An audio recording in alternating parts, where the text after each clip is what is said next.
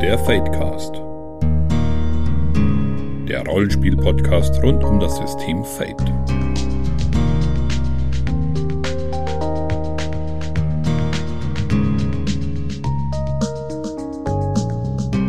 Herzlich willkommen beim Fadecast Folge 13 und ähm, eine ziemlich magische Zahl oder eine Pechzahl, je nachdem. Heute eher eine magische Zahl, denn heute geht es um Nest, die neue Fate-Abenteuerwelt, die gerade erschienen ist. Und ja, wir werden uns Nest angucken, wir werden uns anschauen, was da alles drin ist, von Regeln bis zum Setting, alles drum und dran. Und am Ende werden wir sogar eine Ausgabe verlosen. Also hört zu. hört gut zu, sozusagen. Wenn ich sage wir mit dem Fadecast, das sind einmal die Friederike. Hallo. Einmal der Alex. Servus. Und einmal ich, der André. Ja, aber bevor wir in das Thema gehen, ähm, machen wir eine kleine Medienschau. Friederike, wie sieht's denn bei dir aus? Welche CD hast du diesmal gehört?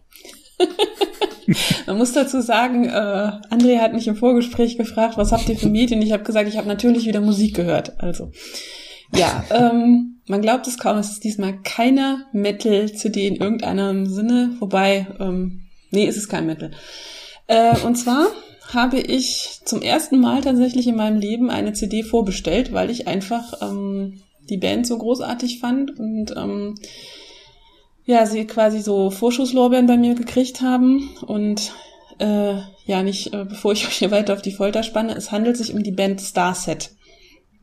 Die sind, glaube ich, noch relativ unbekannt in Deutschland. Ähm, die haben 2000 15, wenn ich mich jetzt nicht irre, ihr erstes Album rausgebracht, Transmissions. Und jetzt äh, am 20. Januar erscheint äh, das zweite, das heißt Vessels. Das sind ähm, Konzeptalben beides. Und äh, das Besondere an Starset ist, das ist eine Konzeptband. Also die verstehen sich selbst als das ähm, musikalische Sprachrohr einer fiktiven ähm, Gesellschaft, der sogenannten Starset Society, die es sich zur Aufgabe gemacht hat, Signale und ähm, Nachrichten aus dem All aufzufangen, zu untersuchen und aufzubereiten. Das Ganze so ein bisschen, ja, es, es, es hat so leichte Steampunk-Anleihen, aber es ist schon doch mehr ähm, Science Fiction. Also, und das haben sie tatsächlich mit einer kompletten äh, äh, Biografie dieser Gesellschaft, auch so findet man alles auf der Seite. Und ähm, sie gehen zum Beispiel auch nicht auf Tour, sie machen Demonstrations.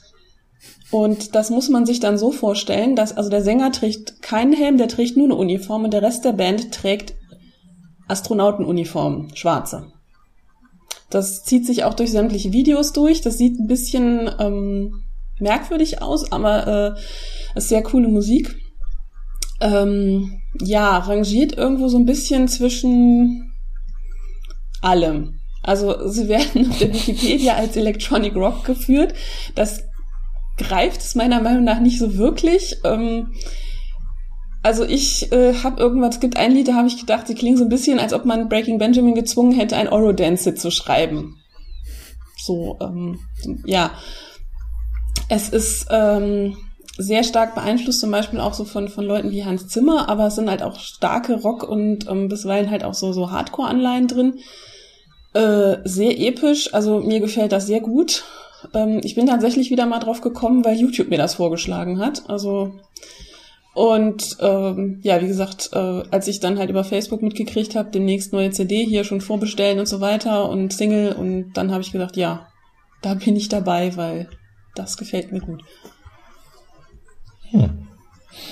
Konzeptband ist ja auch interessant. Ja, sie werden halt auch irgendwo stand auch was mit Progressive Rock, weil irgendwie so nach dem Motto, ja, Progressive Bands machen ja nur Konzeptalben.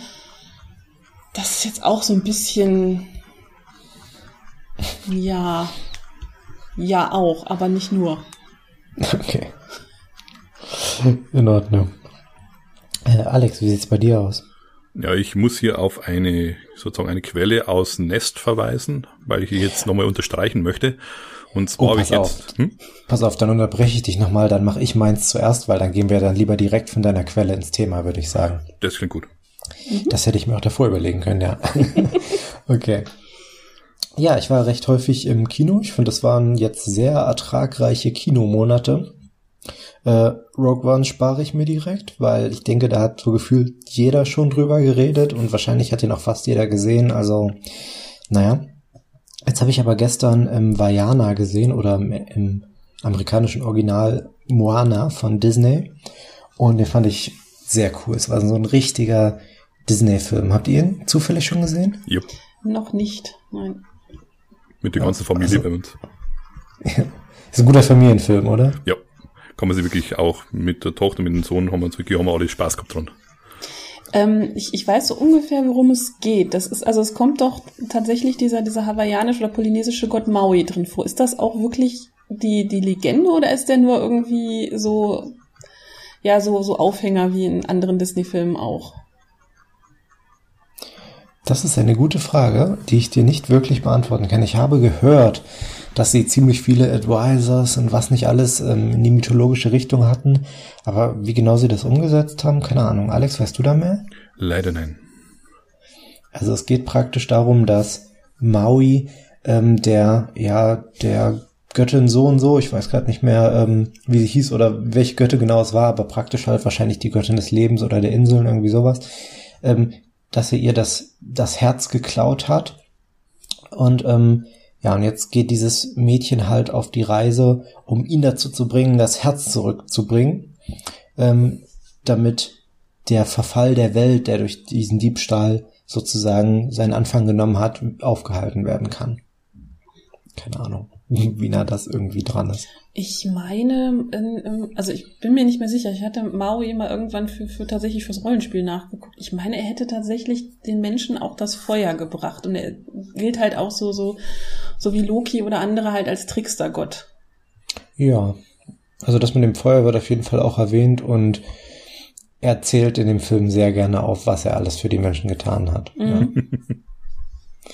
Ja. ja, also es ist wirklich, man, man merkt so richtig, es, es, es tropft aus jeder Pore, tropft Disney. Also es ist wirklich ein Disney-Film, der alle, ähm, alle Erwartungen, die man an Disney-Filme hat, mitnimmt. Und ähm, ist aber nicht schlecht. Also das ist in dem Fall durchaus gut. Finde, es, man, man kann sicher objektiv die eine oder andere Sache kritisieren, aber ich fand den Film runder als Frozen, was ich auch schon sehr gern mochte. Der Vergleich liegt irgendwo nah. Also man hat weniger gemerkt, dass irgendwie Sachen weggelassen oder weggeschnitten wurden. Und ähm, das Setting ist natürlich auch irgendwie sehr cool. Und sie haben auch durchaus viel aus dem Setting gemacht, finde ich. Und ähm, es war einfach wieder ein sehr emotionaler Film. Also ich hatte wieder mal Wasser in den Augen. mein Liebling war Hey Hey, dieser Hahn, der dabei war. Der hat mich ja jedes Mal wieder zerlegt.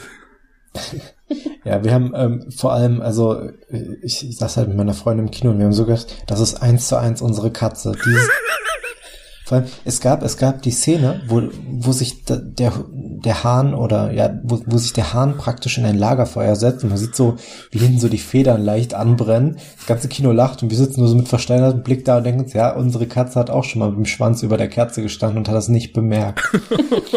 und, ja, also. ja, toller Charakter. Ähm, hat nichts mit der Story zu tun, aber war total großartig. genau. Ja, es ist sehr viel, was man mögen kann. Ähm, ein bisschen kontroverser, dann habe ich noch Assassin's Creed gesehen und den mochte ich auch sehr gerne. Habt ihr den gesehen? Ich habe den Trailer gesehen und ich habe, da ich halt zu den Spielen auch überhaupt keinen Bezug hatte, also ich, ich fand es sah sehr cool aus. Ähm, Michael Fassbender kann von mir aus auch äh, das Telefonbuch äh, vorspielen. Da würde ich wahrscheinlich auch noch ins Kino gehen, aber ähm, ich habe es jetzt halt auch niemanden gefunden, der den mit mir gucken wollte. Und ähm, ja, ich weiß halt nicht, wie, fair man, äh, wie weit man die Spiele kennen muss oder die ganze Hintergrundgeschichte, um dann Spaß dran zu haben. Ja, das kann ich tatsächlich nicht so einfach objektiv beantworten, weil ähm, es gibt krass unterschiedliche Meinungen zu dem Film. Also und die pendeln meistens zwischen absolut grottig bis ja war war ganz nett. Ich habe also ich glaube ich habe noch kaum jemand anderen getroffen, der den Film wirklich richtig gut fand. Ich fand ihn wirklich richtig gut. Ähm, und gerade auch in in dieser Hinsicht, also muss man Vorwissen haben, gehen die Meinungen weit auseinander. Ich kenne die Spiele hauptsächlich vom Zugucken, aber ich hatte null Probleme und ich hatte auch das Gefühl, dass der Film eigentlich sehr zugänglich ist. Ich habe aber von anderen Leuten komplett andere Sachen gehört, also ich kann es nicht einschätzen. Er ist auf jeden Fall ähm, er ist, ja, abgeschlossen, muss man sagen. Er lässt natürlich genug für Fortsetzungen offen, aber er macht jetzt nicht irgendwie so einen riesen Cliffhanger, wo man sich dann denkt, tja, der ist gefloppt und damit werden wir diesen Cliffhanger wohl nie auflösen. Also so schlimm ist es jetzt nicht. Ähm, und er erklärt das Setting auf jeden Fall auch von Null auf. Also, ja. Und man hat halt den Wechsel, also einmal ist es sozusagen in unserer Zeit oder in der nahen Zukunft, wie auch immer, ähm, wird halt dieser, äh, der Kriminelle, also gespielt von Fassbender, ähm, wird ähm, sozusagen, er wird hingerichtet und eine Firma, Abstergo, rettet, rettet sein Leben ähm, und sagt ihm, ja, wir, wir wollen deine Vergangenheit, dann stecken sie ihn halt in so eine Maschine.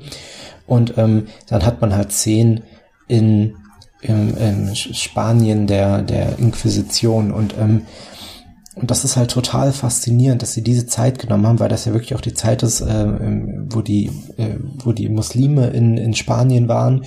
Und du hast wirklich in, in diesen Rück, in diesen im historischen Rückblenden sozusagen, hast du so viele unterschiedliche Einflüsse und da passiert auch schon so viel. Es wurde teilweise auch kritisiert, aber ich fand es total faszinierend. Also das war wirklich, wie dass man so einzelne Szenen und ähm, Eindrücke aus, aus dem Leben dieses Mannes kriegt und das war eigentlich so genau das, äh, was ich daran faszinierend finde. Das kann ein bisschen überwältigend sein, dadurch kann ich mir vorstellen. Naja. Und die meisten Leute fanden halt auch, dass sich die Story so sehr auf die Gegenwart fokussiert hat, nicht so toll. Ähm, was mir echt ganz gut gefallen hat, war, dass in der Vergangenheit dadurch halt was Besonderes geblieben ist und ähm, so die absoluten Höhepunkte des Films waren.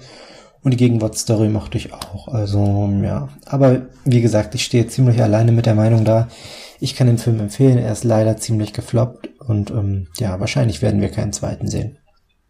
Gut, dann würde ich sagen, äh, gebe ich jetzt aber an Alex ab mit seinem themennahen Medium. genau, und zwar habe ich jetzt mit meinen Kindern über Silvester hinweg den Satan Archäologen alkoholischen Wunschpunsch gelesen von Michael Ende. Also auch ein Buch, das ich sehr empfehlen kann, aber was ich eigentlich hier nochmal gesondert wirklich nochmal darauf hinweisen möchte, ist eben die unendliche Geschichte im Original als Buch zu lesen. Ähm, ich mag zwar den, vor allem den ersten Film auch recht gerne, aber ich kann verstehen, warum Michael Ende mit der Umsetzung nicht sehr äh, begeistert, oder von dieser Umsetzung nicht sehr begeistert war. Sie haben da wirklich eigentlich sehr viel von dem, was eigentlich die Geschichte ausmacht, wohl bewusst oder unbewusst, ich weiß nicht, haben sie einfach rauslassen. Eben diese, diese ganze ja auch was für die Erwachsenen interessant sein könnte drin. Die ganze bisschen aus Sozialkritik, bisschen die, die ganze einfach die, die verschiedenen Ebenen, die diese Geschichte aufmacht kommt halt in den, den, äh, der, den Filmen gar nicht vor und im schlimmsten Fall ist halt dann so, dass im zweiten Film ja dann Fuchur irgendwelche Raudis in der echten Welt dann anfangen zu in Abfall äh, Mülltonne zu jagen und sowas. Äh, das bricht halt komplett die eigentliche Idee dahinter. Aber zurück zum eigentlichen Thema. Die unendliche Geschichte dürfte eigentlich jeder kennen. Ein Junge findet ein Buch das ihn irgendwie anzieht. Er nimmt es halt dann mit, ihn versteckt sich in seiner Schule im Dachspeicher und fängt an, dieses Buch zu lesen. Und entflieht damit bisschen seiner ähm, bisschen trostlosen eigenen Welt, die, da er ähm, Einzelgänger ist, wird ständig gemobbt von den anderen Kindern. Seine Mutter ist gestorben, sein Vater vergräbt sich ein bisschen in der Arbeit oder ein bisschen mehr. Und jetzt hat er plötzlich eben dieses Märchenbuch, das ihn so lebendig vorkommt. Und erstmal liest er da von dem großen Helden Andreu und erst projiziert er sozusagen irgendwo schon sich selber auf diesen Andreu, möchte gern sein wie er und später reist er dann wirklich in diese Welt hinein und wird dann Teil dieser Geschichte. Aber das wird auch wieder ein bisschen auf eine andere Art, wie man vielleicht meinen könnte. Also wer glaubt, die bloß die Filme kennt, der, wie gesagt, dem geht wirklich was ab davon. Also mindestens dieser Teil, wo dann eben der Bastion selber in der Welt ist. Habt ihr das eigentlich gelesen, das Buch? Das frage ich mich so mal. Ähm, die unendliche Geschichte. Genau. Ja. Ich tatsächlich nicht, ich habe den Wunschpunsch gelesen, aber die tatsächlich nicht. Ähm. nee, die unendliche Geschichte habe ich mehrmals gelesen und die habe ich auch hier noch stehen. Und ähm, ich habe eine ganz kleine Anmerkung, der Mann heißt, äh, also der Junge heißt Atreu. Und ich, ich finde das Andreu. Ich finde das halt so. so. lustig, weil es gibt eine amerikanische Metalcore-Band, die Atreyu heißt, genau nach diesem Charakter. Und ich habe das erst, ich habe halt gedacht, dass am Anfang das wäre Zufall. Und es ist aber tatsächlich so, dass sie sich nach diesem Charakter aus der unendlichen Geschichte benannt haben. Und da muss man, das, ich finde das halt faszinierend, was das für eine Reichweite hatte. Ja. Also ich glaube, der Film. Dass es halt bis nach Kalifornien gekommen ist. Welche Filme weiß ich gar nicht. Das, die, ja. die, das waren ja Co-Produktionen. Also. Aber ja, ich glaube, die, also die sind ziemlich bekannt im amerikanischen Raum, ja, wenn ich mich nicht ja, irre. Gut, also, ja gut, der, der zweite und der dritte auf jeden Fall. Es gibt meines Wissens, glaube ich, sogar tatsächlich drei. Und der dritte hat halt überhaupt nichts mehr mit den Büchern zu tun. Also der zweite hatte schon nichts mehr damit zu tun, aber der dritte hat also Genau, also die ersten beiden waren ja noch letzten Endes deutsche Produktionen.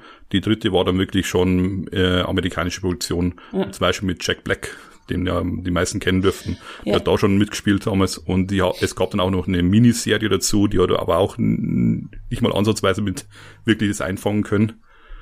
Naja, wie gesagt, die ersten beiden Filme kann ich mir noch anschauen und finde ich noch nett als eigenständige Geschichte, sage ich mir, aber das ist halt nicht wirklich das Buch. Ich, oder ich kann verstehen, warum Michael Ende sehr enttäuscht über das Ganze war. Ich versuche gerade mich zu erinnern, warum ich es nicht gelesen habe, weil ich ihn eigentlich sehr gern mag, aber hm. Ja, Am besten ähm, nachholen, bevor es im Nest geht. ja, muss, muss irgendwann mal noch. Auf jeden Fall. Und dann haben wir gleich die, die Überleitung zu Nest. Was ja. ist Nest? Hier übernehme ich. Und zwar ist Nest natürlich zum einen, wie schon erwähnt, die neueste Abenteuerwelt, die jetzt auf Deutsch erschienen ist. Und zum anderen ist es ein Setting, bei dem es grundsätzlich eine Märchenwelt, die eine Märchenwelt aufmacht, in der die Kinder in ihren Träumen, die Kinder mit ihren Träumen reisen können und dort sind sie dann die großen Helden. Also nicht einfach irgendwer, sondern die Kinder, die da sind, das sind wirklich die ganz großen Helden dieser Welt und erleben da Abenteuer, die sie dann letztendlich zu, ja, zu besseren Menschen irgendwie auch machen sollen.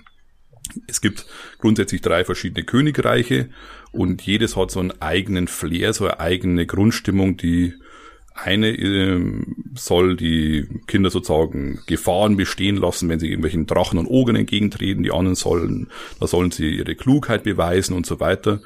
Und jetzt ist das Problem, Jetzt sind diese Kinder natürlich irgendwann nicht mehr Kinder, sondern sind dann erwachsen geworden. Die Träume sind vorbei und man hat sich in sein eine Arbeit vergraben, in sein Erwachsenenleben irgendwo verloren. Und ab einer gewissen Zeit kann man einfach nicht mehr in diese Welt von Nest eigentlich reisen. Also wie gesagt, die Spieler sind jetzt eigentlich keine Kinder mehr, sondern Erwachsene.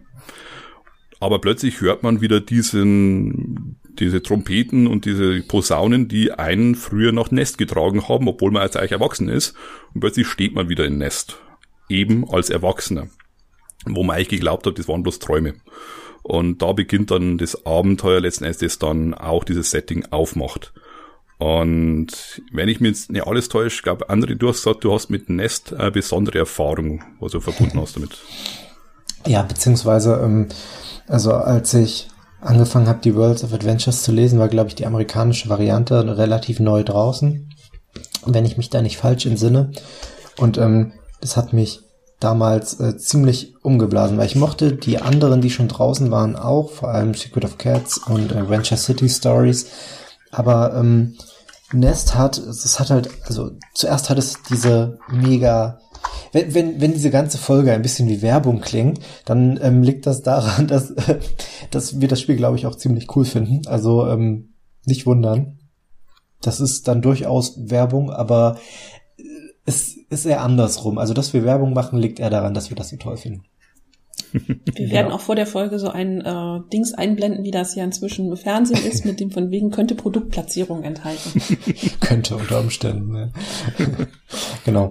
Und ähm, also das erste, was halt auffällt, sind die Illustrationen, weil die wirklich so einen sehr weichen, fast schon ja Buntstift oder Wachsstiftartigen Stil haben. Würde mich nicht mal wundern, wenn es wirklich irgendwas in die Richtung ist. Ähm, und die sind für mich extrem märchenhaft. Also es fängt diese Märchenidee sehr, sehr gut ein. Also, und es gehört alles sehr gut zusammen. Und ähm, da alle Märchen mögen, alle Erwachsenen mögen irgendwie Märchen gefühlt, zumindest im Rollenspielbereich, ähm, hatte mich das Spiel dann auch alleine schon dadurch recht schnell. Und dann habe ich ja das Buch gelesen und habe halt gemerkt, dass da mehr dahinter ist. Also dass es nicht nur ein generisches Märchensetting ist. Und ähm, es fängt also fängt schon an der Stelle an, dass man eben nicht die Kinder spielt, die da so die, ähm, ich sag mal, ihr, ihr Standardabenteuer erleben, was auch durchaus interessant ist. Ich mochte zum Beispiel auch das Grimm-Rollenspiel sehr gern, falls ihr das kennt. Namentlich. Mit dem Namen nach. Ja, ist auch ein sehr schönes Ding. Ähm, aber da spielt man nämlich genau sozusagen die Vorgeschichte. Äh, hat natürlich nichts damit zu tun, aber praktisch spielt man da die Vorgeschichte. Also man spielt wirklich die Kinder, die in die Fantasiewelt kommen. Und hier in Nest ist es halt die andere Perspektive. Du spielst einen Erwachsenen, weil viele Leute kommen ja auch nicht so gut damit klar, Kinder zu spielen. Und ähm, hier spielst du halt einen ganz normalen Menschen aus unserer Welt, der aber halt irgendwann mal diese Verbindung zu dieser Märchenwelt hatte und der jetzt und das ist auch das Coole am Anfang, der durchaus am Anfang nur seine normalen Fähigkeiten hat, um dann in dieser Märchenwelt zurechtzukommen. Das heißt, man ist dann halt ein Programmierer oder was weiß ich, ein Automechaniker. Und das sind genau die Fähigkeiten, die man am Anfang hat. Das ändert sich natürlich mit der Zeit, weil man die Fähigkeiten von früher zurückkriegt und vielleicht neue und so weiter.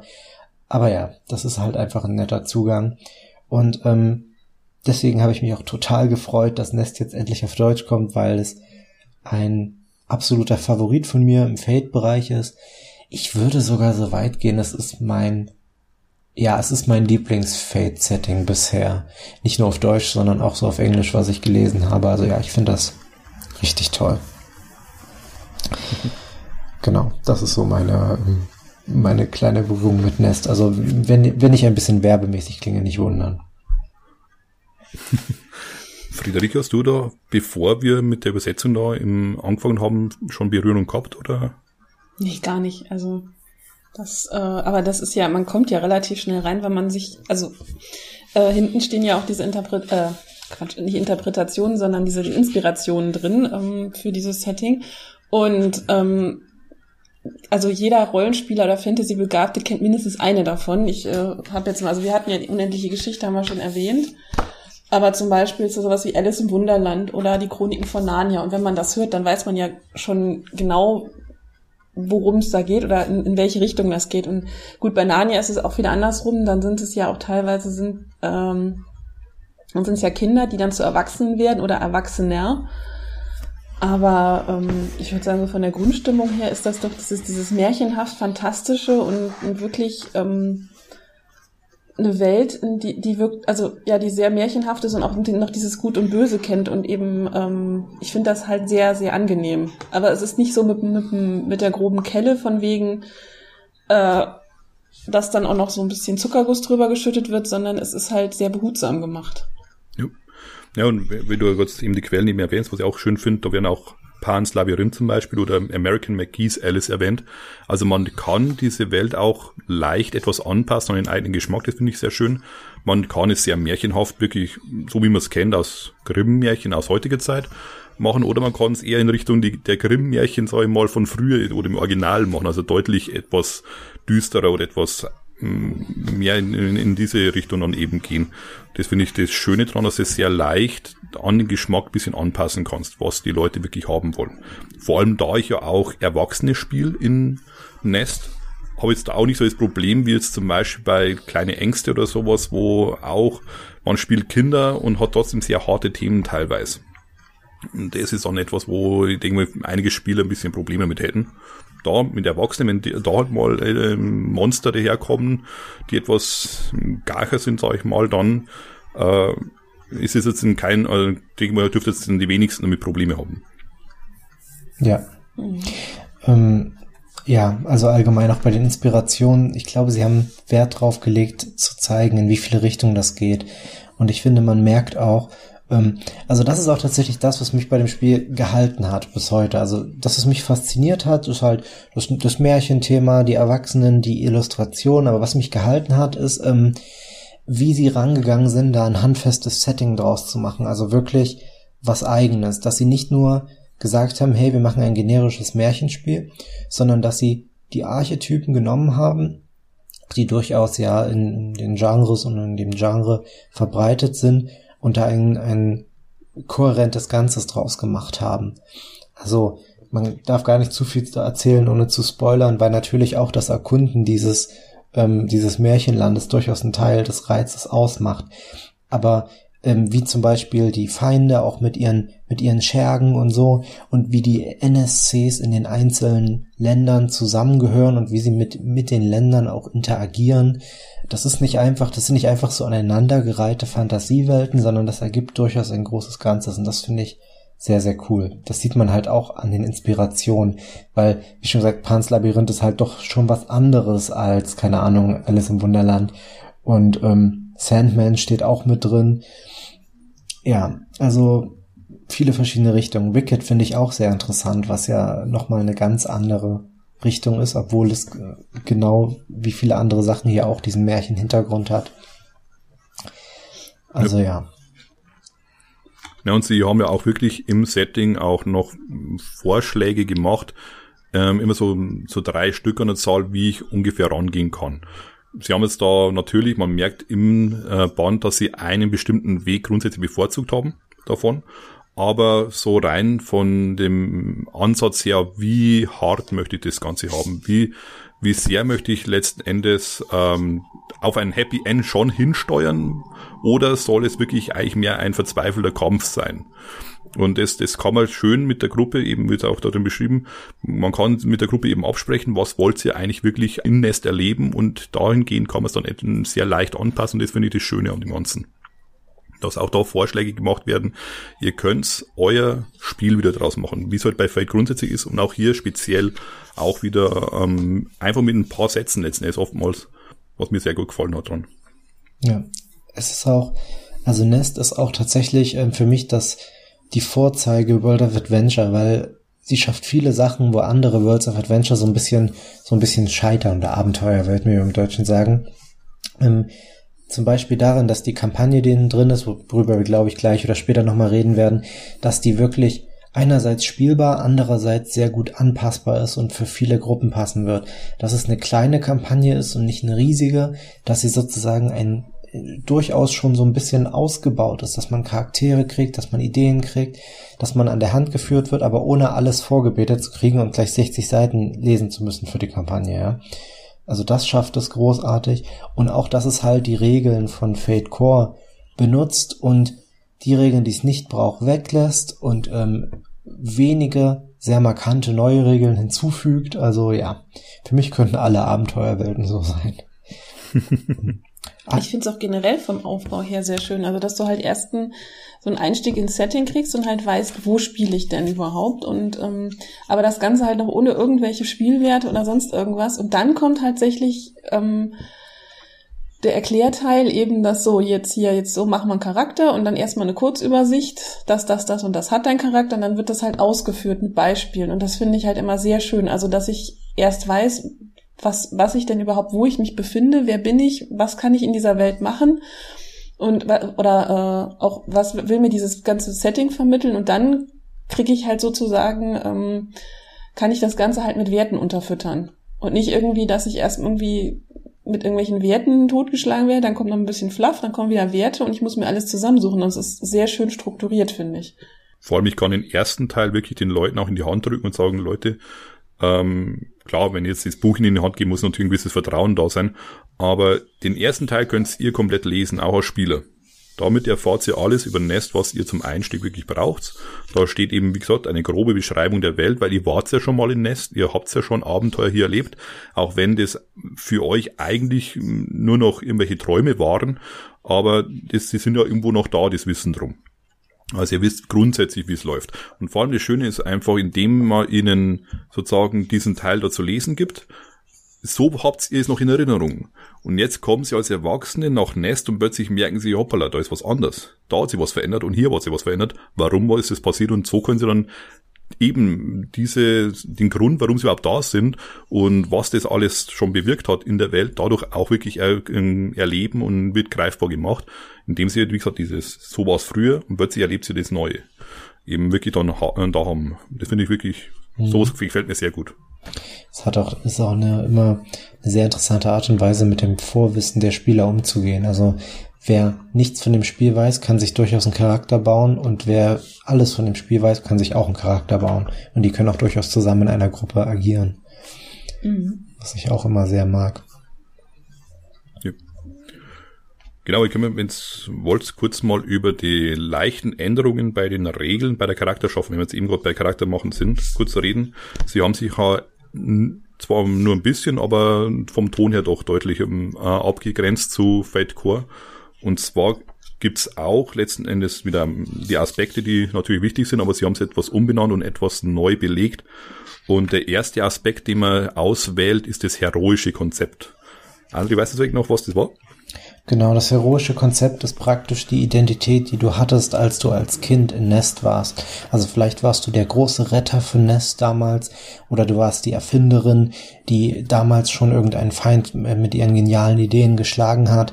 Und ähm, das ist so das, was mal war, was dich nach, nach Nest vielleicht auch gebracht hat oder was, äh, ja, was du in Nest erlebt hast, also deine, deine feste Bindung zu Nest.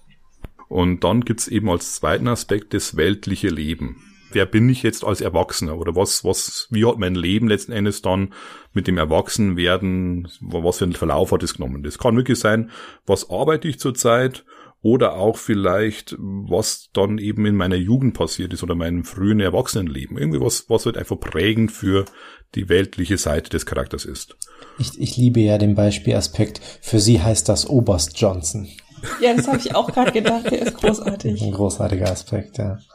dann eben noch als dritten Aspekt gibt es jetzt eben kein Dilemma, sondern es gibt einen Haken und das ist halt, wo habe ich letzten Endes noch die Verbindung zu Nest? Wie bin ich als Erwachsener noch irgendwo mit Nest verbunden? Es kann was Positives sein, dass Nest noch irgendwo ähm, vielleicht einfach Kraft gegeben hat im Leben. Vielleicht hat es auch eine Fähigkeit sozusagen von der Traumwelt in die reale Welt übergeschafft, dass man der West im Weitsprung immer war und bei Weiten alle hinter sich gelassen hat oder sowas. Aber es kann auch was Negatives sein, dass man sich eigentlich davon lösen möchte, was man einfach, das ist alles Kinderkram da, das Genau, oder man hat ähm, noch Verwandte in, in der realen Welt, um die man sich kümmern muss. Man kann nicht einfach in eine Fantasiewelt abhauen, solche Sachen. Und allein an diesen drei Aspekten zeigt für mich auch Nest wieder, was halt Fate mit sehr einfachen Mitteln mm, dir Werkzeug in die Hand geben kann, indem ich einfach Aspekte etwas umbenenne oder ein bisschen anderen Blickwinkel eben sozusagen beleuchte hier nicht dein grundsätzliches Konzept, sondern beleuchte hier dein heroisches Konzept und so weiter. Das finde ich einfach das Schöne, da zeigt wie leicht man mit Fate ähm, den Ton ein bisschen ändern kann und damit aber auch gleich wieder die Sichtweise der Leute, die einen Charakter erschaffen, gleich bisschen steuern kann. Konzentriere ja. dich auf das. Das ist wichtig. Und konzentriere dich in dem Aspekt auf das. Das ist in der, unserer Geschichte auch wichtig. Und das andere, wo ich jetzt da auslassen habe, das ist für die Geschichte in dem Fall nicht wichtig. Und wie gesagt, also Dilemma hat man jetzt dann so in der Hinsicht nicht wirklich drin, weil man einfach, ist jetzt meine Meinung dazu, man ist eine Märchenwelt. Da gibt's genug Sachen, die sich einen entgegenstellen und man wird auch als großer Held immer wieder mal an in Situationen geraten, wo er gerade dieses Heldenhafte einen selber in die Bestuhle bringen kann. Und deswegen brauche ich nicht irgendwie einen Alkoholiker oder irgendjemanden, der so ein Problem mitbringt. Und man kann das natürlich trotzdem machen, weil einmal gibt es freie Aspekte und die Haken können natürlich auch so was sehr mundanes, weltliches sein. Ähm, ich finde auch hier, sie haben wenn man genau hinguckt, was sie mit den Aspekten machen. Also man hat diese drei Aspekte und zwei freie. Und bei den freien empfehlen sie halt, es können auch weitere Haken sein, weil bei den Haken sind viele Beispiele dabei. Und das finde ich sehr cool, weil auch so sowas wie die gemeinsamen Geschichten, dass man Charaktere spielen kann, die vielleicht schon mal gemeinsam zusammen in Nest waren, auch wenn sie sich nicht mehr dran erinnert haben. Oder äh, die eine Verbindung halt in der echten Welt hatten, irgendwie sowas.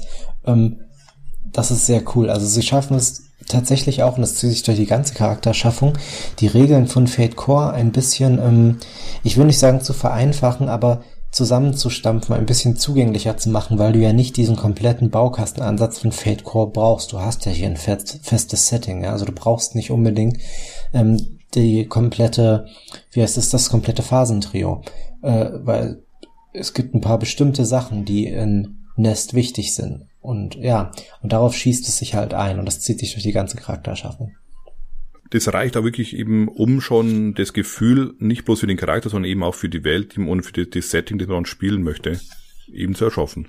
Genau. Danach kommen eben auch noch die Fertigkeiten, die man einfach von äh, Fate Core übernimmt. Außer wird hier empfohlen, Ressourcen nicht zu nehmen. Das finde ich eben auch so schön, dass nicht wie bei anderen Systemen, wo ich teilweise gehabt habe, klar kannst du, keine Ahnung, hier häkeln nehmen als Fertigkeit, geben wir die Möglichkeit, aber es bringt dir überhaupt nichts. Aber hier, da hast du es. Da wird gesagt, ihr könnt Ressourcen grundsätzlich nehmen, aber wir würden euch empfehlen, es nicht zu nehmen, weil ihr könnt einfach in eurem Traum keine Ressourcen mitnehmen. Ihr seid da die Erwachsenen, die jetzt plötzlich frisch in dieser Welt wieder sind. Und das bringt, es bringt vielleicht auch nicht viel, wenn ihr dann anfangt, den Nest mit Geld um euch zu werfen. Genau. Ich habe eine Kreditkarte. ja, es ist, es ist aber vom Setting her gar nicht so definiert, dass man da irgendwie viel Geld braucht oder sowas. Insofern bringst, brauchst du ja auch keine Ressourcen. Genau. Und das finde ich auch das Schöne, es, es reicht einfach, ähm, dass ich kurz erwähnen, aber ich habe einfach das Gefühl, äh, es wird auch hier wieder letztendlich schlaglich klar gesetzt. Hier, das, wie wollen wir das spielen? Das andere braucht sie eben jetzt mal nicht. Genau. Ähm, bei den Stunts finde ich, ich finde die Herangehensweise an Stunts auch großartig. Das Spiel startet tatsächlich ohne Stunts, was eine Herangehensweise ist, die ich sehr mutig finde. Und ähm, wo ich mir auch gedacht habe, ja, das sollte man eigentlich für mehr Spiele übernehmen, weil Stunts sind nun mal das, was am Anfang so mitunter die meiste Zeit fressen kann. Gut, in manchen Gruppen sind das auch die Aspekte, über die man dann drei Stunden sitzt. Aber ähm, die Stunts. ja. Die, die Stunts sind das, was also rein mechanisch, sage ich mal, ne, also wo man wirklich nach Regeln gucken muss. Und ähm, ja, Nest startet man ohne und kriegt dann halt durch Meilensteine im, im Verlauf des Spiels zusätzliche. Und da geht's dann wirklich um Sachen, an die man sich erinnert, an Fähigkeiten, die man zurückbekommt. Und ja, das ist eine coole Herangehensweise, diese Veränderung darzustellen. Mhm. Ich gerade sagen, das ist also eigentlich total clever gemacht, dieses wieder mehr mit dieser fantastischen Welt verschmelzen, halt regelmechanisch abzubilden. Das ist also ja. eigentlich genial.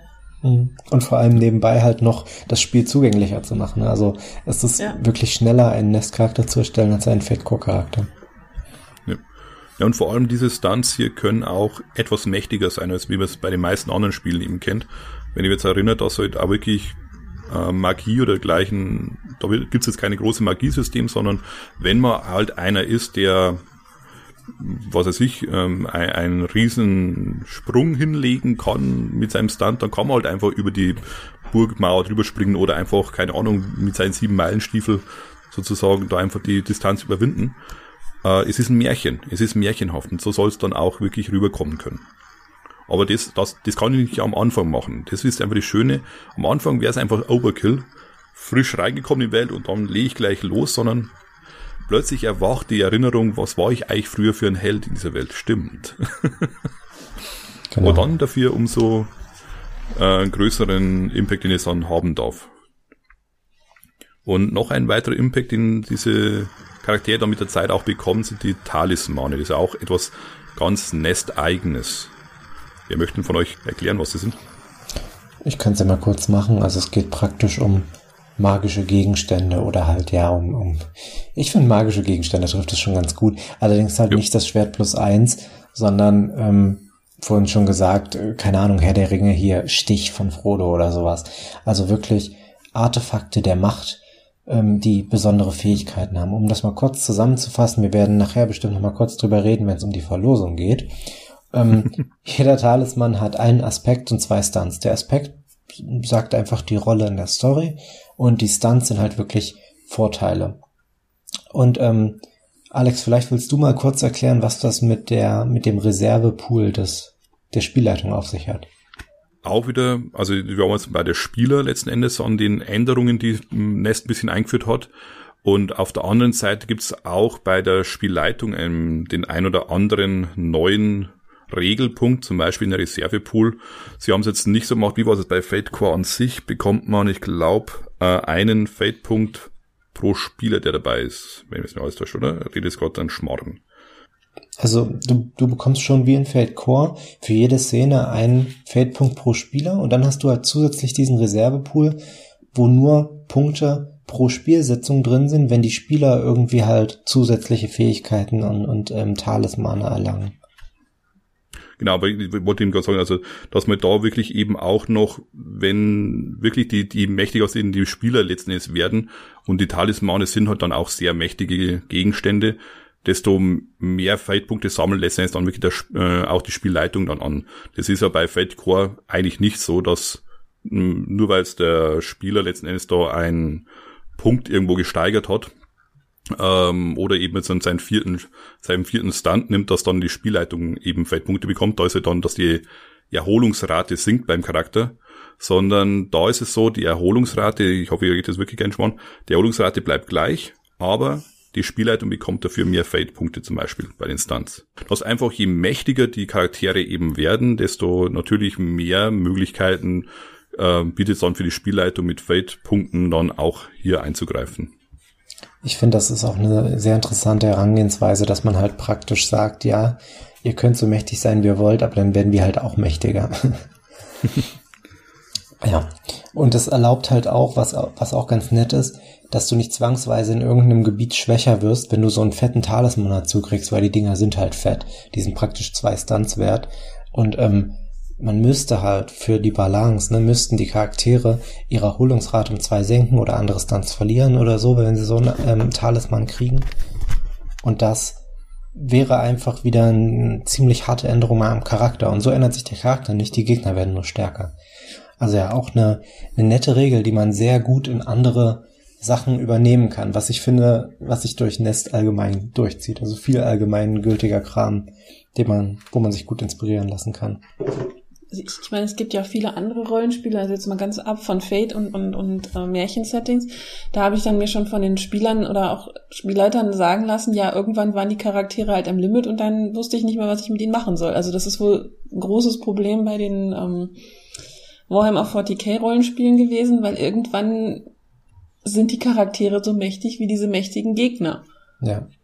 Und du kannst halt einfach vom Setting her nichts Mächtigeres mehr bauen, weil irgendwann kratzt du am Gott-Imperator und das geht nicht. Und das ist halt, ähm, wenn sich das halt aber immer die Waage hält, was weiß ich, wir werden mächtiger, aber unsere Gegner werden auch stärker, das, ähm, dann hat man halt immer noch den Anspruch und Ansporn weiterzuspielen. Genau.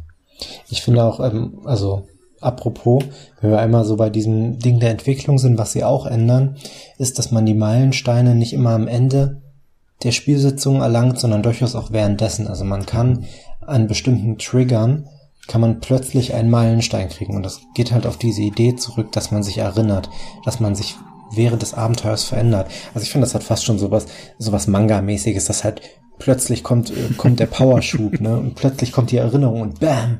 Und dann ähm, erinnert man sich, wer man war und kriegt in diesem Moment einen neuen Stunt dazu, nicht erst am Ende der Sitzung. Und ähm, das zählt dann aber halt durchaus als der Meilenstein, den man sonst gekriegt hätte. Und man kriegt auch nicht mehr Meilensteine als sonst, aber man kann sie halt während des Spiels kriegen. Wenn man zum Beispiel verletzt wird, wenn man in einem Konflikt irgendwie ausgeschaltet wird, aber auch wenn halt, äh, keine Ahnung, wenn irgendwas Wichtiges passiert, wenn man Gegner schlägt, irgendwie solche Sachen. Ja. Was ich auch schön finde, ist, dass auch, wenn ich mal ähm, sozusagen verliere, dass es trotzdem Erfahrungsgewinn ist für mich. Das finde ich das Schöne dran, weil wenn ich nur immer belohnt werde, nur immer Erfahrungspunkte bekomme oder dergleichen, wenn ich im, im Gewinn oder wenn ich jemanden besiegt habe, dann möchte ich nicht verlieren. Dann, dann versuche ich ja alles irgendwie hinzudrehen, dass ich gewonnen habe. Aber hier auch bei Nest wieder das unterstützen. Natürlich möchte man am Ende der Sieger sein, möchte das Happy End erreichen, aber ich kann auch mal im Kampf aufgeben und sagen, okay, die haben mich jetzt hier überwältigt oder was auch immer. Und ich bekomme trotzdem noch irgendwo auch was Positives mit. So, und dadurch wird einfach auch äh, die Geschichte für mich lebendiger und einfach schöner, weil ich dann nicht immer nur verbissen um den letzten Punkt noch kämpfe, dass ich das vielleicht doch noch schaffe. Und ich finde einfach das auch wieder hier recht schön umgesetzt, dass ich da auch bei Konflikten einen Meilenstein bekommen kann, wenn ich Konflikte eben mal nicht schaffe. Aber ich habe mich diesen Kampf ja. ausgesetzt. Ich habe allein, dass ich gegen den Gegner angetreten bin und habe dann habe ich da was mitgenommen. Ich habe was gelernt daraus. Und dadurch wird es auch für mich schön umgesetzt für meinen Charakter dann, warum der trotzdem äh, seinen Charakter weiter oder ich meinen Charakter weiterentwickeln kann. Eine absolute Kleinigkeit, die ich nett fand. Es gibt einen Abschnitt, der heißt Tempo und in dem wird einfach mal gesagt, wie lang so eine durchschnittliche Kampagne in Nest vielleicht gehen sollte oder wie das funktioniert. Und ähm, das ist eine Sache, das klingt total trivial, aber das vermisse ich tatsächlich in, in einigen Spielen, dass ich einfach mal so eine handfeste Angabe kriege, hey, wie lange ist so eine Kampagne gedacht?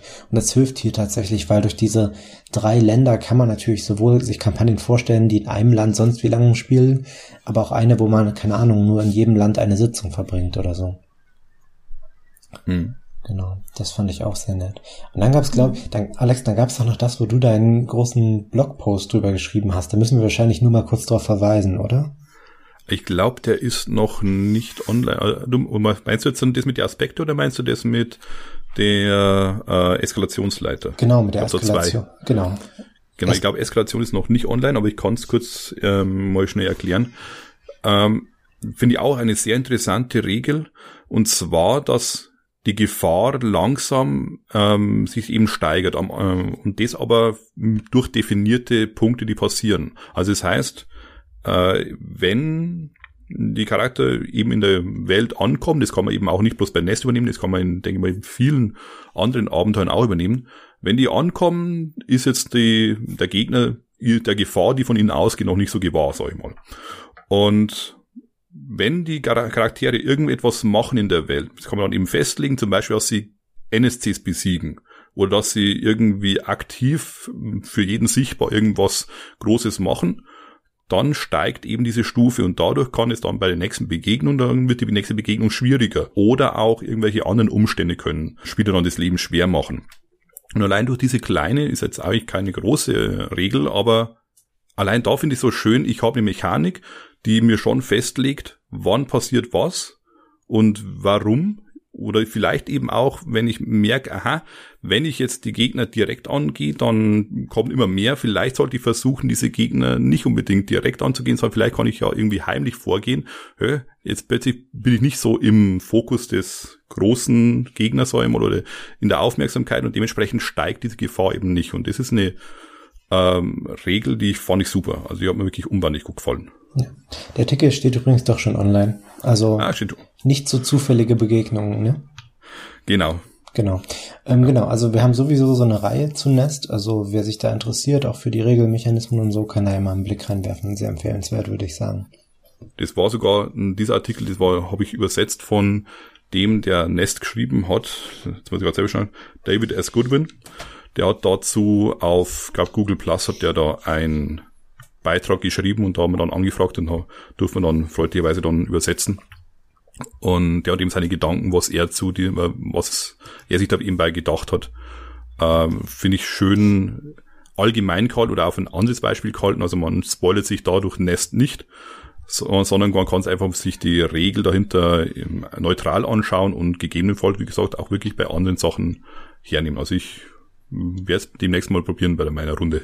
Äh, Friederike, du hast vorher noch äh, gesagt, dass eine Sache du schon gerne noch drin gehabt hättest in Nest, wo bei den NSC-Werten, sag ich mal, wo du, wo leider nicht drin steht. Das war nur eine Kleinigkeit, das ist mir halt aufgefallen. Also und zwar haben die alle irgendwie, ähm, vielleicht ist es auch Zufall, aber es ist halt bei allen Beispielcharakteren, die haben alle irgendwie eine schwache Fertigkeit. Und ähm, sowas ist ja halt eher selten. Also ich meine, normalerweise Feldcharaktere, auch NSCs haben ja halt ähm, die Pyramide durch. Und ich gehe mal davon aus, da hat sich derjenige, der diese Charaktere geschrieben hat, schon was bei gedacht, aber es wird halt nirgendwo erklärt, warum das so ist. Und ich hätte halt gern gewusst, was soll das? Warum, wie kann, und ist das irgendwie gedacht, um das besonders anzuspielen? Oder ist das halt irgendwie ja, so eine, so ein, ist das so eine Dilemma-Fertigkeit oder sowas? Also das, das, das fehlt mir ein bisschen und die Erklärung dafür. Also ich würde sagen, sie haben halt versucht, oder der, der Goodwin hat versucht, das möglichst, die NSCs möglichst schnell greifbar zu machen. Deshalb gibt es auch einen Blogpost dann.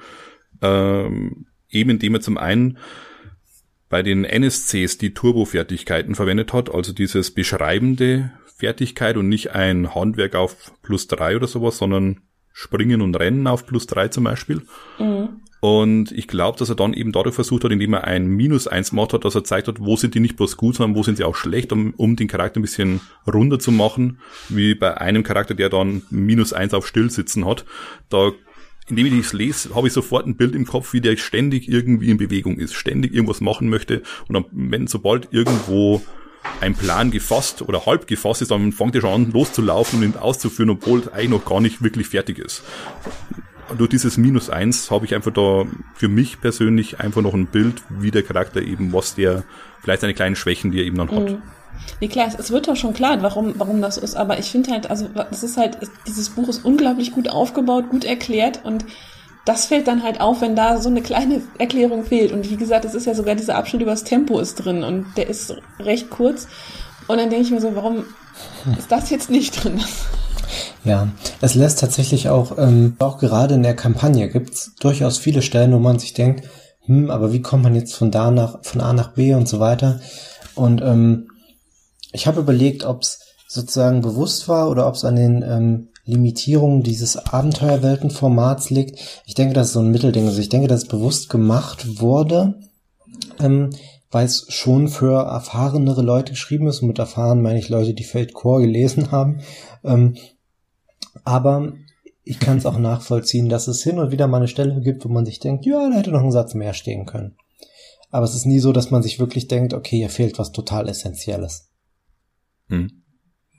Ja, es ist mir bei Fate, bei vielen Abenteuern, wenn ich mit dem Blick des normalen Rollenspiel-Kenners rangehe, äh, war für mich am Anfang immer sehr schwierig, die Abenteuer wirklich zu verstehen, weil ich bin es von den anderen Abenteuern immer gewohnt gewesen, dass man wirklich da, sag ich mal, sehr strikte Vorgaben hat. Wo ist welche Aufgabe wann zu bewältigen? Und Fate lässt in vielen Abenteuern, die ich jetzt davon gelesen habe, auch beim Fate Codex zum Beispiel, wo drin sind, sehr starke Lücken und gibt eher mehr eine Rahmenhandlung vor und, und mehr eben diese Welt drumherum und die Charaktere, wie sie in dieser Welt sich gerade zur Zeit verhalten und lässt dann einfach den Rest Freiraum einfach, weil sagen, ihr habt so eine freie Auswahl, was ihr spielen könnt. Wir können nicht auf die verschiedenen Möglichkeiten eingehen, die sie euch ausdenken könnt.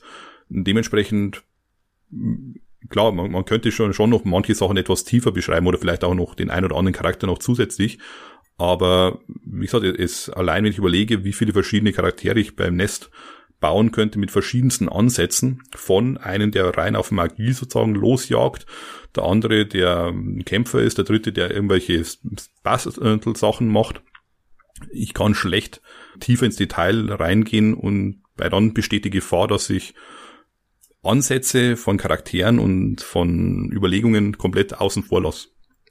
Und da ist einfach, wie du schon sagst, da brauchst du eben Leute, die Fate Core irgendwo schon gelesen haben und einfach das, die, das spontane drauf reagieren auf die Ideen der Spieler drauf haben, damit die dann einfach dann mit der Welt einfach das, das Gefühl für die Welt bekommen haben und dann eben selber ihre eigenen Ideen dann ausbauen und darauf reagieren, was ja. da gerade passiert. Die sind dann auch froh, dass sie keine 250 Seiten lesen müssen, erfahrungsgemäß. ja.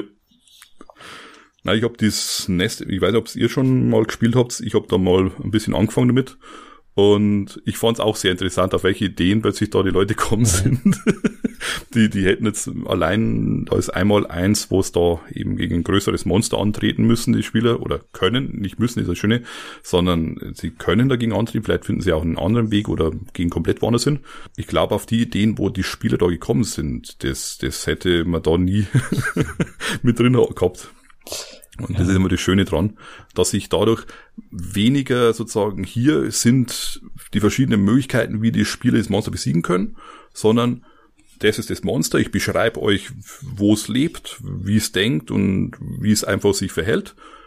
Und jetzt hast du ein Gefühl dafür, was das für eine Szene ist. Schauen wir mal, was draus macht's. Wollten wir noch mal kurz über die Kampagne beziehungsweise über die vor allem über die Feinde reden? Oder schwierig, weil wie, wie gesagt, wenn, wenn wir jetzt da drüber reden, das ist halt etwas ähm, da sind wir schon sehr stark im Spoiler-Bereich. Ja, okay, ich, ich halte das mal ganz allgemein. Nur ein bisschen was wollte ich dazu sagen. Also man kann das Spiel tatsächlich spoilern, ja. Ähm, nicht zuletzt, weil der, also es gibt einen großen Feind, das wird am Anfang auch direkt gesagt, also es gibt eine Bedrohung, äh, die halt Nest bedroht, also es gibt irgendwie Probleme, das wird auch sehr deutlich, praktisch in dem Moment deutlich, in dem man da ankommt. Ähm, und das Buch, äh, ohne jetzt zu sagen, was das ist, bietet verschiedene Varianten an, was das für Bedrohungen sind drei verschiedene. Und ähm, ohne zu detailliert darauf einzugehen, alle drei Ideen sind sehr, sehr cool, teilweise sehr abgefahren und gehen in sehr unterschiedliche Richtungen. Und das war tatsächlich auch der Moment, wo ich mir dachte, okay, das Spiel, das Spiel wusste von Anfang an, was es tut. Und ähm, das zieht sich auch durch die ganze Kampagne. Also die, es ist dann nicht irgendwie, ja, ans Ende setzen wir jetzt irgendwie einen fetten Endgegner, sondern das bezieht sich auf alles. Und wenn ihr den Teil lest, denkt vielleicht nochmal dran, aber dann sieht man wirklich vieles, was in dem Buch steht, nochmal mit anderen Augen und ähm, ja, ich glaube, so eine Mini-Kampagne Nest kann eine sehr coole, überraschende Sache sein. und an die Spielleitung vielleicht noch ein Tipp von mir oder äh, überlegt's euch gut, was ihr für Spieler am Tisch habt, weil ich finde es sehr schön, dass sie drei verschiedene ähm, eben Feinde gemacht haben, weil jeder Feind, wie du schon gesagt hast, bringt ein ganz eigenes Flair mit. Und ich kann mir gut vorstellen, dass für jeweilige Spielergruppe ein Feind hervorragend passt und einer so, hm, man dürfte noch gehen und ein, der, der dritte dann, wo sie sagen, nö, das, das wird dann die ganze Spielspaß verderben, ja. weil es einfach nicht dafür, weil es einfach die Erwartungen ganz andere sind an das, was man erleben möchte. Ja. Ich kann mir sogar vorstellen, dass es teilweise Sinn machen kann, sich als Spielleitung erst nach ein, zwei Sitzungen zu überlegen, wer der Feind ist. Ja. ja. Einfach mal reinhören, wie die Spieler sozusagen selber ein bisschen darüber nachdenken, was das sein könnte und auch dieses, je nachdem, auch, wie gesagt, man kann auch den, die Stimmung grundsätzlich sehr stark anpassen und dazu passt auch jeweils ein unterschiedlicher Feind am besten. Mhm. Wenn man es einem wirklich sehr märchenhaft haben möchte, ist der eine gut, wenn man es schon sehr auf äh, Hauptsache Überleben in der Richtung machen möchte, passen andere sehr gut. Einfach mal äh, reinhorchen in die Spielergruppe, was die Leute wirklich hm, für ein Gefühl erleben möchten in Nest. Und dann hat man, ist alles da. Das, das empfiehlt das Buch ja auch, dass du halt nicht direkt von Anfang an sagst, von wegen, der Feind ist jetzt der, sondern ähm, dass du das dir nach dem ersten Abenteuer erst überlegst. Und ich meine, es ah, spricht ja. nichts dagegen, dass du sagst, du machst es erst nach dem zweiten Abenteuer, wenn, falls man am ersten Abend noch nicht so ein Gefühl kriegt. Also könnte ich mir jetzt vorstellen. Man sollte es vielleicht nicht vor, vor dem letzten machen, aber. Ähm, Ihr seht, äh, äh, ihn da, genau. ich habe das hier irgendwo aufgeschrieben. Ich muss da mal nach. Ja. Okay. Sind wir schon bei unserer Verlosung oder kommt noch was, Alex? Ich glaube, wir können es hier äh, mal beenden. Ich glaube, wir haben einen guten Überblick darüber gegeben, dass in Nest wirklich auf den 80 Seiten, die es hat, eine Menge drinsteckt. Also ich freue mich heute noch da, wie ein Schnitzel, dass ich jetzt das da in Händen halten darf. In echt. Und wie gesagt, ich kann wirklich jedem empfehlen, einfach mal reinzuschauen. Es lohnt sich auch für Leute, die es jetzt nicht spielen wollen. Ich glaube, wir haben ja einiges schon angesprochen, dass man dann für andere ähm, Sachen übernehmen kann es ist wirklich toll. Mich würde übrigens interessieren, was die Leser von den Übersetzungen halten, also von den, von den Begriffsübersetzungen, weil da ja durchaus eine Menge äh, auf unserer, auf unserer Seite, auf der Redaktionsseite eine Menge Hirnschmalz reingeflossen oh, ja. ist. ja, da gab es einige Diskussionen da. Das, ja, da, da ich finde, Nest war auch für mich eines der äh, den Sachen, wo ich für jetzt andere Übersetzungen deutlich mehr Respekt gegenüber habe für äh, dem, weil ich einfach auch wieder gesehen habe, ich wusste ja vorher schon, dass eigentlich so ein Arbeit drinsteckt, aber eben allein, wenn man überlegt, an einem einzigen Begriff, wie lange man da teilweise diskutieren kann, bis man das, das findet, was dann dem Konsens dann irgendwo dann trifft von allen. Holla die Waldfee, das hätte ich nicht gedacht. Ja, sprech, sprechende Namen sind toll. Also es macht, ich, ich finde, es macht unglaublich viel Spaß, sprechende Namen zu übersetzen, aber es gibt dann halt auch immer den einen, wo du halt dich die ganze Zeit fragst, so, boah, was, wie, was, was soll das jetzt heißen? Und wenn du es wortwörtlich übersetzt, ist es halt, geht, das, geht die, der ganze Flair verloren und ähm, zu weit ab geht aber auch nicht. Also genau. Ja. ja. Was auch noch das Problem war, dass wirklich teilweise äh, Wortspiele in den Namen drin gesteckt sind, die konnte man einfach auf Deutsch nicht übernehmen. Das, das gab es oh. einfach nicht. Dieses eine Wort, das trotzdem die beiden oder die drei Bedeutungen gehabt hat, dementsprechend muss man dann einfach wirklich versuchen, dann ähm, eigenen Weg zu finden. Ich finde auch, ähm, das, also ich finde es total interessant, während wir diskutiert haben, war ich mit einigen Sachen nicht ganz so einverstanden. Ähm, und jetzt, wo ich es nochmal auf Deutsch überflogen bis gelesen habe, muss ich sagen, vieles passt besser zusammen, als ich währenddessen gedacht habe. Also ich glaube, wenn man nicht den direkten Vergleich hat, wirken die Sachen doch nochmal ganz anders. Also mir vor allem bei den, ähm, bei den Gegnern ist es mir aufgefallen. Wo wir jetzt ja. nicht zu tief reingehen sollten, aber also, also bei den Gegnern, die man, bei den Begegnungen, ne, nicht bei den, bei den großen Feinden, bei den Namen der Begegnung. Die gefallen mir jetzt im Deutschen besser, als sie, als sie mir während unseres Brainstormings gefallen haben. Ja. Okay, ähm, ja, und äh, weil wir das so toll finden und, und äh, wollen wir heute auch ein Nestexemplar verlosen. Und zwar ist die Idee die folgende. Ähm, ihr könnt uns eine Mail schicken mit einem Talisman, den ihr euch ausgedacht habt. Wir werden parallel mit der Folge jetzt einen kleinen Teaser hochladen, nämlich die zwei, drei Seiten zu den Talisman. Ta, ta, wie ist die Mehrzahl von Talisman? Talismane? Talis, zu den Talismanen, ja, genau, zu den Talismanen in Fate, also wie die gebastelt werden, werden wir das gleich nochmal sagen. Und ähm, das ist nicht viel, das sind praktisch zwei Stunts und ein Aspekt und vielleicht eine Idee und ein paar Sätze dazu. Ähm, kann man, denke ich, in fünf bis zehn Minuten sich ausdenken. Und ja, und ähm, schickt uns das per Mail an info at faterpg.de. Faterpg einfach zusammen. Also einfach per Mail an info at faterpg.de und zwar innerhalb von einer Woche, also bis zum 29.01. Und dann ähm, suchen wir uns da ganz subjektiv das raus, was wir am coolsten und am passendsten für Nest finden und ähm, würden dem Gewinner oder der Gewinnerin ein Exemplar von Nest zukommen lassen. Ähm, Habe ich irgendwas vergessen, was die Anforderungen angeht, oder äh, sollen wir dann direkt mal erklären, wie das mit den Talismanen so funktioniert? Ich glaube, das hast du gesagt. Okay. Ach ja, genau. Bitte als ähm, als ähm, Doc-Datei oder als PDF-Datei. Einfach, falls ihr, falls man die Stunts so ein bisschen formatieren will oder so. Genau. Ähm, ja, wir hatten vorhin schon gesagt, so ein Talisman besteht aus einem Aspekt und aus zwei Stunts. Wir können das mal an einem Beispiel machen. Friederike, welches Beispiel hattest du dir ausgedacht? Ja, und zwar war ich halt ganz klassisch beim Märchen und ähm, war beim Tischlein Deck dich. Und wir mussten tatsächlich erst mal überlegen, was in dem verdammten Märchen passiert ist. Also wir waren noch, wussten noch, dass es um ein Esel, ein Tisch und ein Knüppel ging, aber nicht mehr genau, was passiert ist. Ihr wusstet das noch. Ich war der Meinung, das wäre irgendwie.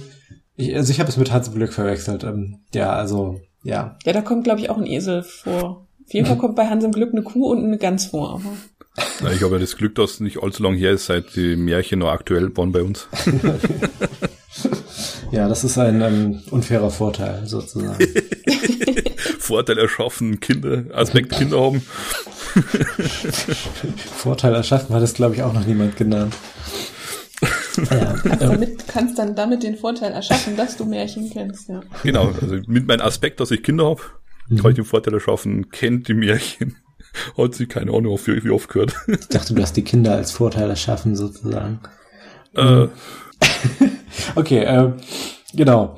Tischlein deck dich. Ähm, wie heißt der Aspekt für Tischlein deck dich? Heißt es direkt Tischlein deck dich? Nee, oder?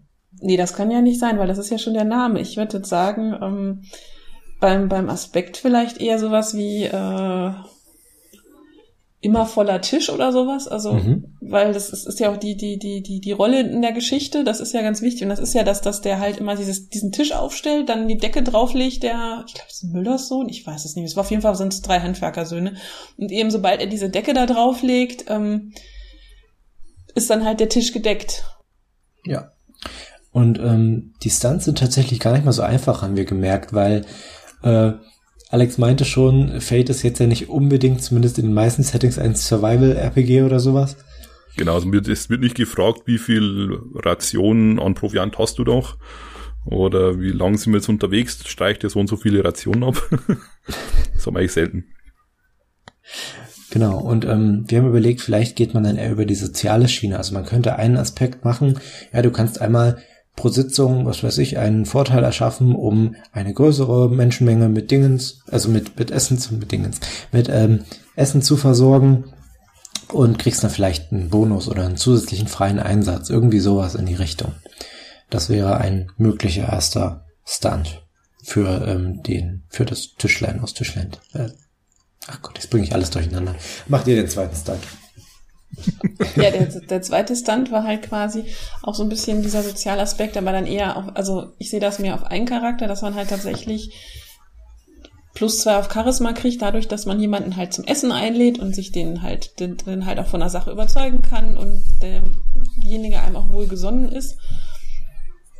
Ja, das äh, wäre so der Aspekt, äh, der Stunt, den ich da noch sehe. Die Macht des Bieres. Ja, das war dann. Genau. Das muss man dazu sagen, ich habe einen Charakter, der hat diesen Stunt, die Macht des Bieres, er kriegt plus zwei auf Charisma, wenn er anderen Leuten einen ausgibt. Ja.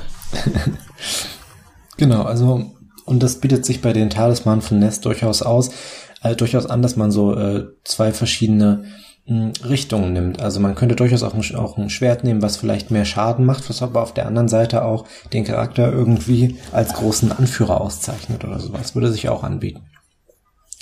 Ähm, sonst sind in Nest auch einige Beispiele drin, an denen ihr euch orientieren könnt. Die werden wir dann mit im Teaser hochladen. Und ja, genau. ich bin sehr gespannt, was da so reinkommt und ich denke, wir werden auch, wenn ein paar Sachen hier ankommen, mal sehen, ähm, sicher auch einen Blogpost machen. Also, also ja, natürlich. Wir würden eure Sachen dann gerne ähm, irgendwie im Internet oder so veröffentlichen. Also darauf solltet ihr auch gefasst sein, wenn ihr uns was schickt. Habt ihr noch was? Ich glaube, es ist Zeit für ein Fade Cookie. Zeit für ein Fade Cookie.